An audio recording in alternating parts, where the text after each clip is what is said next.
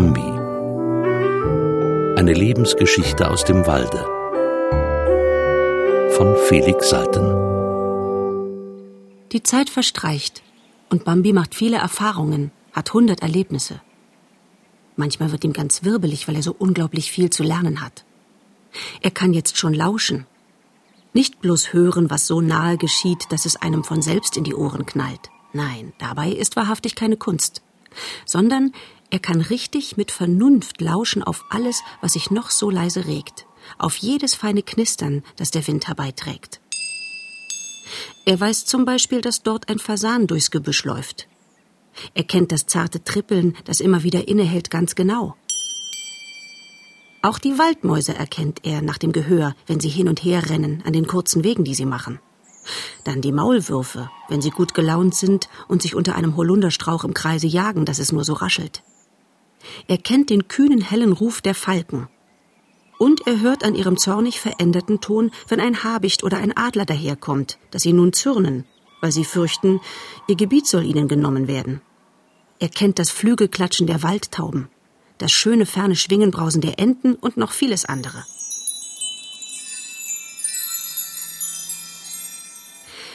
Er versteht es jetzt auch allmählich zu wittern. Bald wird er es so gut verstehen wie seine Mutter. Er kann die Luft einziehen und sie gleichsam mit dem Verstande zerlegen. Oh, das ist Klee und Riss, bedenkt er, wenn der Wind von der Wiese her weht. Ja, und dort ist jetzt auch Freund Hase draußen, ich merke es wohl. Dann wieder erkennt er mitten in den Gerüchen von Laub, Erde, Lauch und Waldmeister, dass irgendwo der Iltis vorübergeht. Er kennt, wenn er die Nase zu Boden senkt und gründlich prüft, dass da der Fuchs unterwegs gewesen ist. Oder er merkt, hier irgendwo sind die Verwandten in der Nähe. Tante Ena mit den Kindern.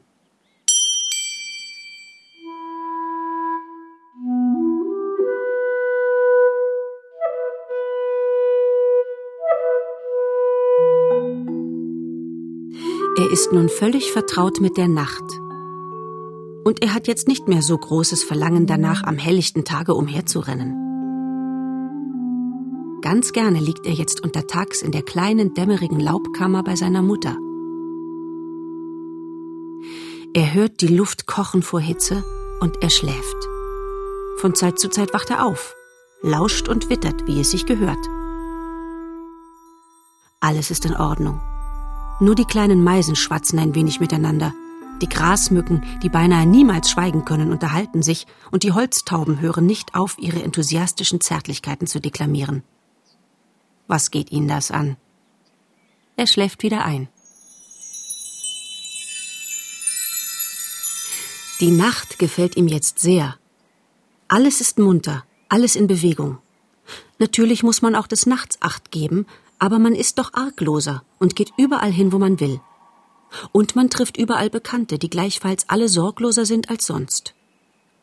In der Nacht ist der Wald feierlich und still. Es gibt nur ein paar Stimmen, die laut werden in dieser Stille, aber sie klingen anders als die Stimmen des Tages. Und sie machen mehr Eindruck. Bambi mag die Eule gern leiden. Sie hat so einen vornehmen Flug, ganz lautlos, ganz leicht. Ein Schmetterling macht ebenso wenig Geräusche wie sie, und dabei ist sie so mächtig groß. Sie hat auch ein so bedeutendes Gesicht, so bestimmt, so überaus gedankenvoll, und sie hat herrliche Augen. Bambi bewundert ihren festen, ruhig tapferen Blick. Er hört gerne zu, wenn sie einmal mit der Mutter oder mit sonst jemandem spricht. Er steht ein wenig abseits, fürchtet sich ein wenig vor dem gebieterischen Blick, den er so sehr bewundert, begreift auch nicht viel von den klugen Dingen, die sie sagt, aber er weiß, dass es kluge Dinge sind. Und das entzückt ihn, erfüllt ihn mit Verehrung für die Eule. Dann beginnt die Eule ihren Gesang.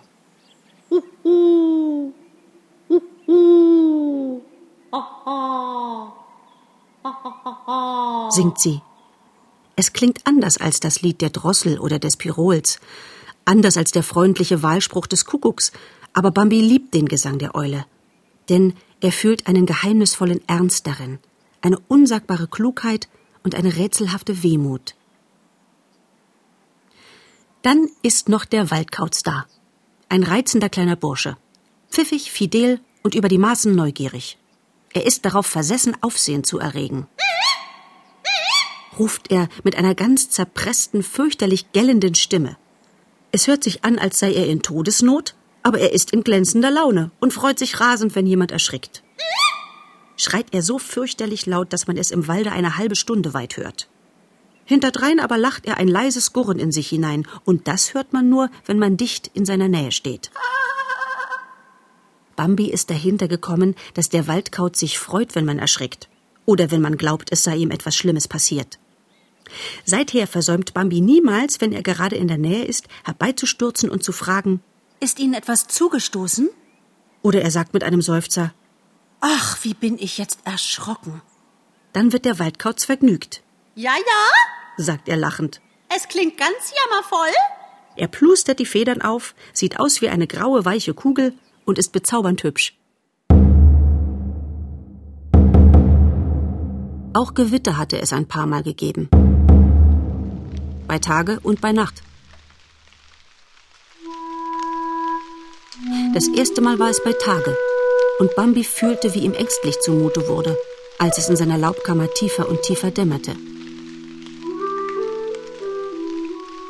Ihm war, als sei die Nacht mitten am Tage vom Himmel heruntergefallen.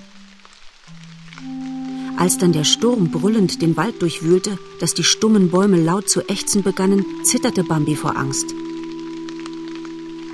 Und als die Blitze aufleuchteten, als der Donner krachte, war Bambi besinnungslos vor Entsetzen und glaubte, nun werde die Welt in Stücke gerissen. Er lief hinter seiner Mutter drein, die ein wenig verwirrt aufgesprungen war und im Dickicht hin und her ging. Er konnte nicht denken konnte sich nicht fassen. Dann stürzte der Regen in wütenden Güssen nieder. Alles hatte sich verkrochen. Der Wald war wie leer und es gab kein Entrinnen. Selbst im dichtesten Buschwerk wurde man vom herabsausenden Wasser gepeitscht. Aber die Blitze hörten auf, ihr feuriger Strahl flammte nicht mehr durch die Baumwipfel, der Donner entfernte sich, man hörte ihn nur noch von weitem murren und bald schwieg er gänzlich. Nun wurde der Regen sanfter. Sein breites Rauschen tönte gleichmäßig und kräftig noch eine Stunde. Der Wald stand tief atmend in der Windstille und ließ sich übergießen. Und niemand mehr hatte Angst auszustehen. Dieses Gefühl war vorbei. Der Regen wusch es hinweg.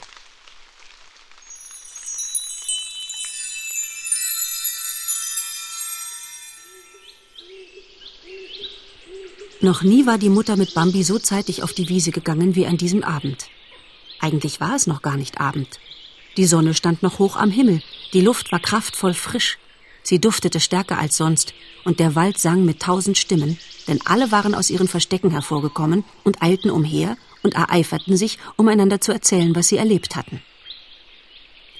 Ehe sie auf die Wiese traten, kamen sie an der großen Eiche vorbei, die knapp am Waldrand stand, dicht an ihrer Straße. Sie mussten immer an diesem schönen großen Baum vorüber, wenn sie auf die Wiese gingen. Jetzt saß das Eichhörnchen auf einem Ast und begrüßte sie. Bambi lebte mit dem Eichhörnchen in heiterer Freundschaft. Er hatte es wegen seines roten Röckchens bei der ersten Begegnung für ein ganz kleines Reh gehalten und es verblüfft angestarrt.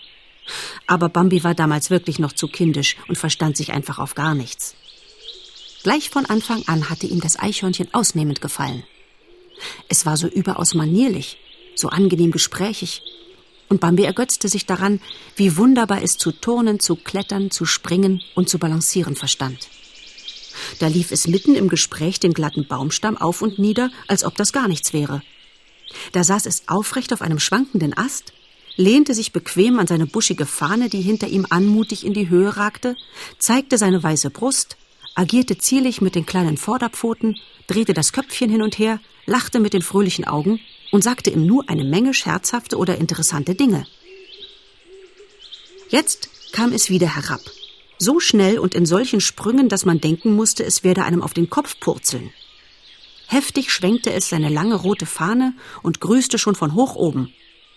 Guten Tag, guten Tag. Das ist aber nett, dass Sie vorüberkommen. Die Mutter und Bambi blieben stehen. Das Eichhörnchen lief den glatten Stamm herunter. Nun, haben Sie die Sache gut überstanden? Natürlich. Ich sehe ja, dass alles in schönster Ordnung ist. Das bleibt schließlich die Hauptsache. Es rannte blitzschnell wieder am Stamm empor und sagte dabei Nein, da unten ist es mir doch zu nass. Warten Sie, ich suche mir einen Platz, wo es besser ist. Das stört Sie doch hoffentlich nicht. Vielen Dank. Ich dachte, dass es Sie nicht stört. Und man kann ja auch von hier aus miteinander sprechen. Es lief auf einem geraden Zweig hin und her. Eine Wirtschaft war das. Ein Lärm und ein Skandal ist das gewesen. Na, Sie können sich denken, wie ich erschrocken bin. Man drückt sich ganz still in eine Ecke und wagt kaum, sich zu rühren. Das ist das Allerschlimmste, so dasitzen und sich nicht rühren. Man hofft ja, dass nichts passieren wird. Na, und mein Baum ist ja für solche Fälle vortrefflich. Nein, da gibt es nichts. Mein Baum ist vortrefflich, das muss ich sagen. Ich bin zufrieden. Wie weit ich auch herumkomme, ich wünsche mir keinen anderen. Aber wenn es so losgeht wie heute, regt man sich doch immer wieder ganz entsetzlich auf. Das Eichhörnchen saß da, an seine schöne auffragende Fahne gelehnt, zeigte die weiße Brust und drückte beide Vorderpfötchen gefühlvoll ans Herz. Man glaubte ihm ohne weiteres, dass es sich aufgeregt habe. Wir wollen jetzt auf die Wiese, sagte die Mutter, um uns in der Sonne zu trocknen. Oh, das ist ein guter Einfall. Sie sind so klug, wirklich. Ich sage immer, dass Sie so klug sind. Mit einem Satz war es auf einen höheren Zweig gesprungen. Sie können gar nichts Besseres tun, als jetzt auf die Wiese gehen, rief es von dort herab. Dann sauste es in leichten Sprüngen kreuz und quer durch die Baumkrone empor. Ich will auch hinauf, wo ich Sonne habe. Man ist ja völlig durchnässt. Ganz hinauf will ich. Es kümmerte sich nicht darum, ob man ihm noch zuhörte.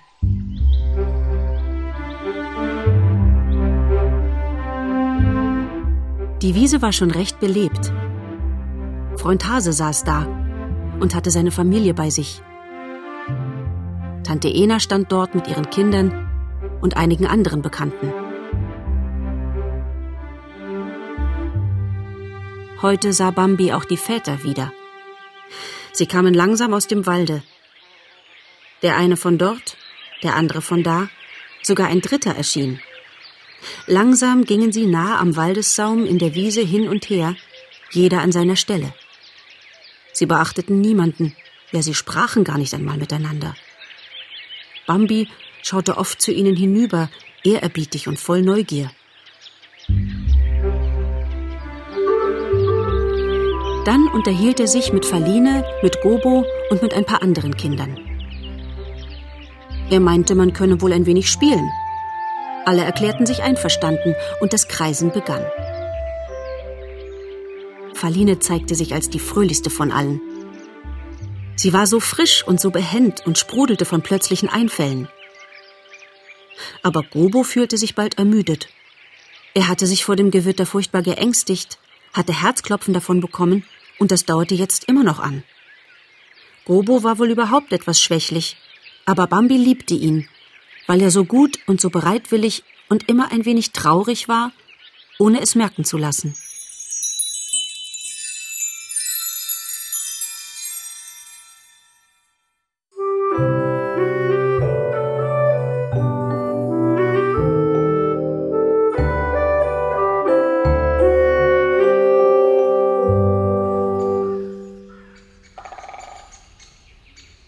Zeit verstreicht und Bambi lernt, wie fein die Grasrispen schmecken, wie zart die Blätterknospen sind und wie süß der Klee ist. Wenn er sich an seine Mutter drängt, um sich zu erquicken, so geschieht es oft, dass sie ihn abweist. Du bist doch kein kleines Kind mehr, sagt sie.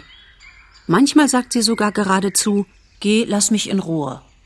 Es kann geschehen, dass die Mutter in der kleinen Waldkammer aufsteht, mitten am Tage aufsteht und fortgeht ohne darauf zu achten, ob Bambi ihr folgt oder nicht. Manchmal scheint es auch, wenn sie die gewohnten Wege wandern, als ob die Mutter gar nicht merken würde, dass Bambi hinter ihr ist und brav hinter ihr herläuft. Eines Tages ist die Mutter weg. Bambi weiß nicht, wie das möglich war. Er kann sich's gar nicht erklären. Aber die Mutter ist fort und Bambi zum ersten Mal allein. Er wundert sich, er wird unruhig es wird ihm Angst und Bang, und er beginnt sich erbärmlich zu sehnen. Ganz traurig steht er da und ruft. Niemand antwortet. Niemand kommt. Er lauscht, er wittert. Nichts. Er ruft wieder. Ganz leise, innig, flehend ruft er. Mutter! Mutter! Umsonst. Nun fasst ihn die Verzweiflung. Er hält es nicht aus und beginnt zu gehen. Er wandert die Straßen entlang, die er kennt, bleibt stehen und ruft, wandert wieder weiter mit zögernden Schritten, furchtsam und ratlos. Er ist sehr traurig. Immer weiter geht er und kommt zu Straßen, auf denen er noch nicht gegangen ist. Er kommt zu Gegenden, die ihm fremd sind. Er kennt sich nicht mehr aus. Da hört er zwei Kinderstimmen, die rufen wie er. Mutter? Mutter? Er steht und horcht. Wahrhaftig, das sind Gobo und Verline. Das müssen sie sein. Rasch läuft er den Stimmen nach, und bald sieht er die roten Röckchen durch die Blätter schimmern. Gobo und Verline. Dort stehen sie unter einem Hartriegel trübselig nebeneinander und rufen. Mutter? Mutter! Sie freuen sich, da sie es im Gebüsch rauschen hören. Wie sie aber Bambi erkennen, sind sie enttäuscht. Dennoch freuen sie sich auch mit ihm ein wenig. Und Bambi ist froh, nicht mehr so ganz allein zu sein. Meine Mutter ist fort, sagt Bambi.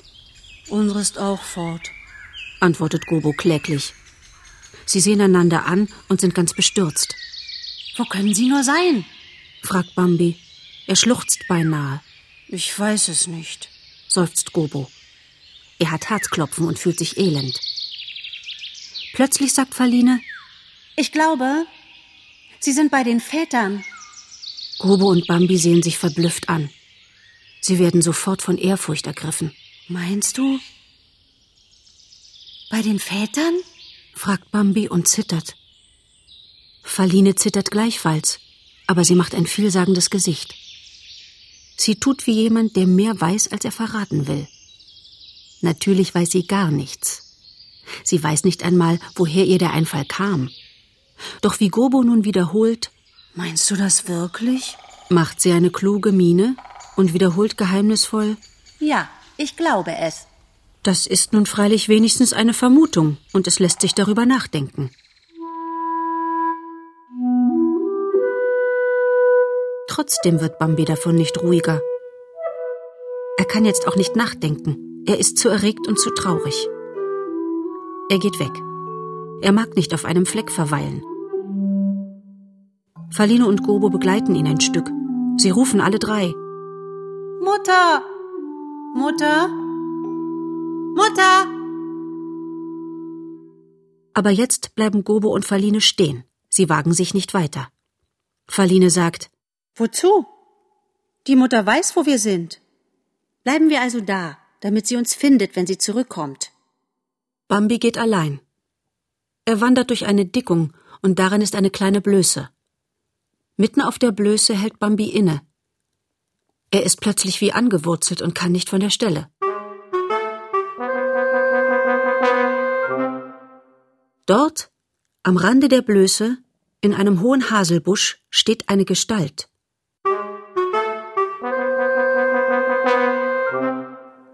Bambi hat noch niemals eine solche Gestalt gesehen.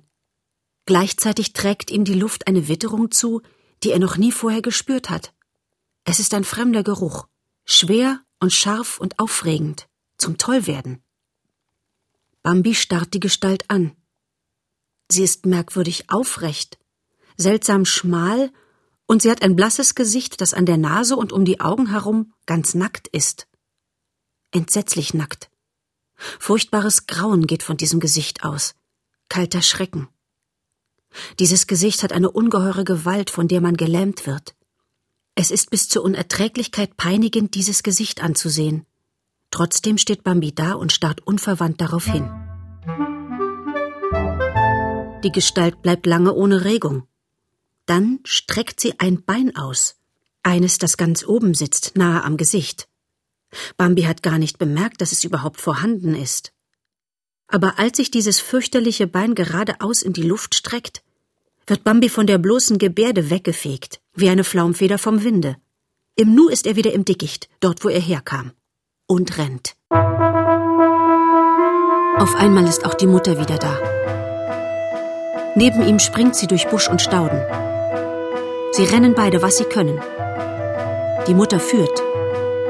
Sie weiß den Weg und Bambi folgt. So rennen sie, bis sie beide vor ihrer Kammer sind. Hast du gesehen?